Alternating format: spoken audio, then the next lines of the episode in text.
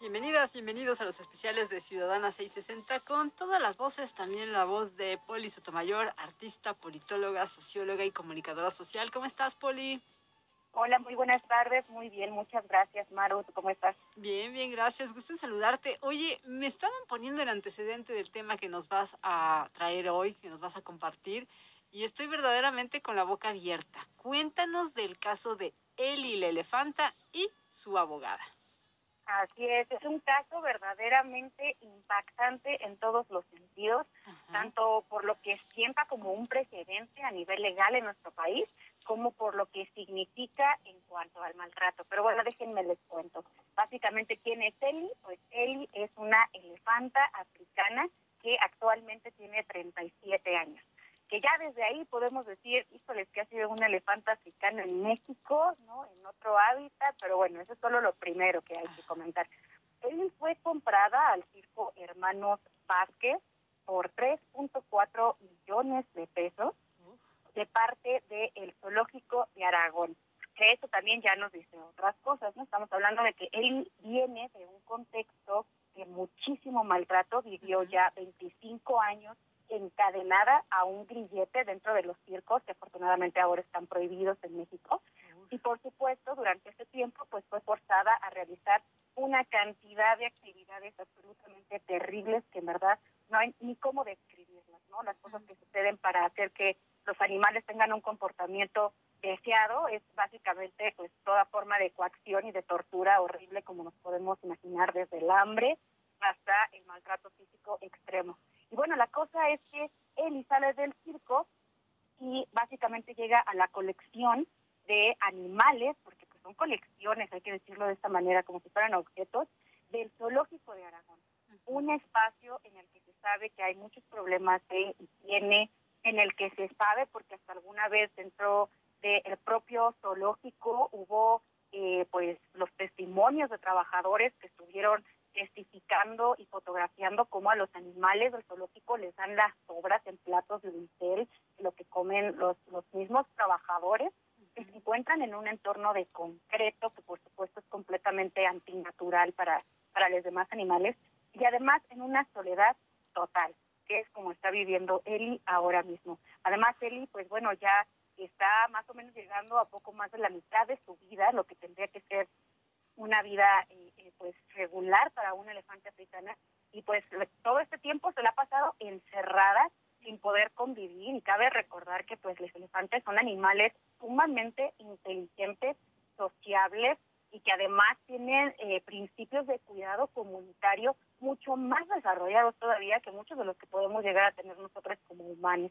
Entonces, básicamente tenemos a un animal que está viviendo en prisión sin haber cometido ningún tipo de delito y que además en libertad Eli estaría activa por hasta 20 horas diarias, mientras que ahorita se encuentra en un espacio donde no puede ni caminar, donde tiene lastimadas sus patas y que bueno, pues sabemos además que en el zoológico de Aragón, pero también en el zoológico de Chapultepec, en general en los zoológicos, han muerto muchísimos animales por negligencia en los últimos años. Y bueno, es que cabe decir que los zoológicos a nivel mundial están sufriendo una crisis.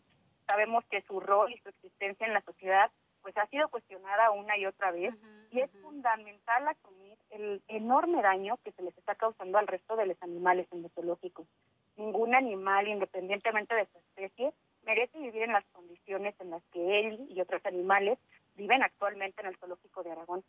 De hecho, de acuerdo con la Ley General de Vida Silvestre y la Ley General de Equilibrio Ecológico y Protección al Ambiente, Eli y los demás animales deben recibir un trato digno y respetuoso en cautiverio.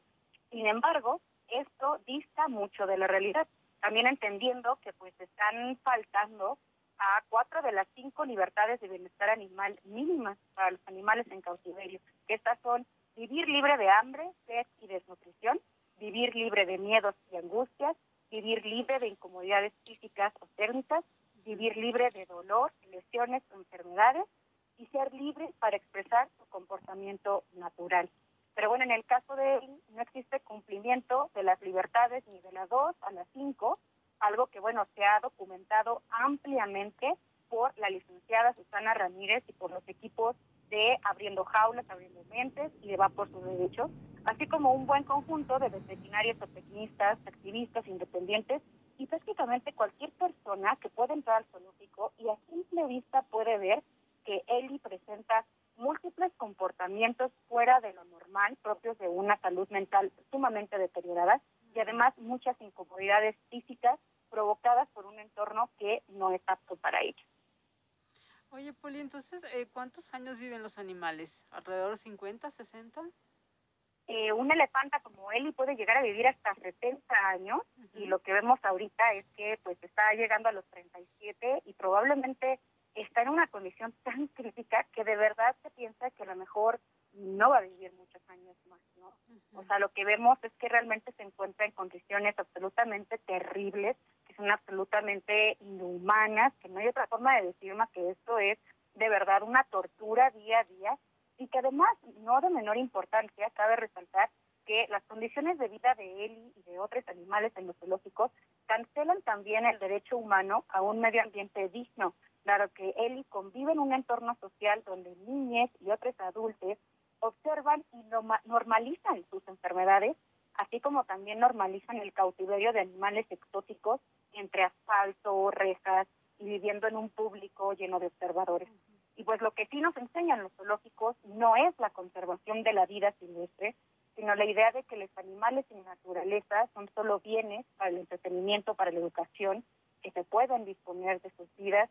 Y por supuesto, eso afecta la percepción que el ser humano tiene de la naturaleza y provoca consecuencias estructurales terribles y tan vastas como el COVID-19 y otras enfermedades zoonóticas, pero también la abrumadora crisis climática que tenemos, que se reproduce por el especismo, y bueno, un sistema ideológico en general que prácticamente violenta animales día tras día.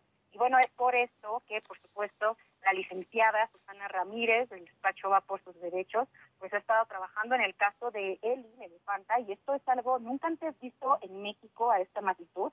El único precedente que tenemos también lo presentó Susana Ramírez defendiendo los derechos de Inés, una hipopótama que desafortunadamente falleció dentro de eh, este zoológico, el zoológico de Aragón. Y bueno, en el caso de Eli lo que sucede es que en agosto de 2021, el año pasado, se crea una demanda de amparo para tratar de defender eh, eh, el caso de Eli, abogando porque existe una privación de la libertad, aislamiento y maltrato.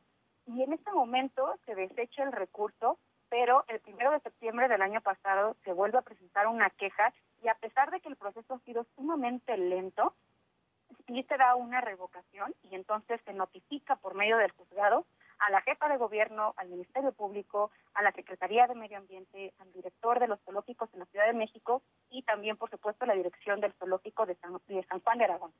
Y entonces es este momento en el que nos encontramos ahora, en el que entre haciendo visitas de veterinarios o tecnistas calificados que pueden entrar y también ver qué es lo que está sucediendo, empezamos a ver que la Secretaría de Medio Ambiente eh, niega, niega lo que pasa con Eli. Estamos viendo que también la directora del zoológico niega que se encuentre en mal estado, a pesar de que es algo que se ve en verdad a simple vista. Y básicamente la petición de la licenciada Susana Ramírez es eh, liberar a Eli y llevarla a un santuario en Brasil en donde justamente recientemente, hace menos de semana y media, se acaba de liberar también a dos elefantas, Pocha y Guillermina, que estas elefantas se encontraban en, Argentina, y que bueno, sabemos que sería lo mejor para ella, por primera vez en su vida, caminar en verdad en el pasto de manera libre con otras como ella. Y bueno, estamos a la espera de que pues este juicio delibere y que sabemos que es imprescindible comprender que los zoológicos solo reproducen este especismo, que nos mienten cuando nos dicen que están ayudando a la conservación, puesto que lo único que hacen es realmente reproducir sexualmente y a la fuerza a los animales, y que además la mayoría de las especies que reproducen ni siquiera están en peligro de extinción o ni siquiera están en sus hábitats de origen. O sea, sus, sus crías nunca van a impactar a las poblaciones silvestres, como es el caso de Eli. En México, además, de acuerdo con Liga Animal México, solamente el 1% de las especies en los zoológicos son parte de un programa de reproducción y de reintroducción. O sea, el resto de los animales solamente están ahí reproducidos para reprobar, repoblar un stock, ¿no? Para que digan, ah, pues sí, sí hay, sí tenemos este animal y también tenemos el otro. Y bueno, reproducir por reproducir, pues no es conservación. Oye, Poli, y por ejemplo, si se diera el escenario ideal de que pudiera Eli ir a este santuario, eh, ¿qué pasaría? ¿Si habría de manera de, entre comillas, revertir o eh, ralentizar el daño que, que ha tenido?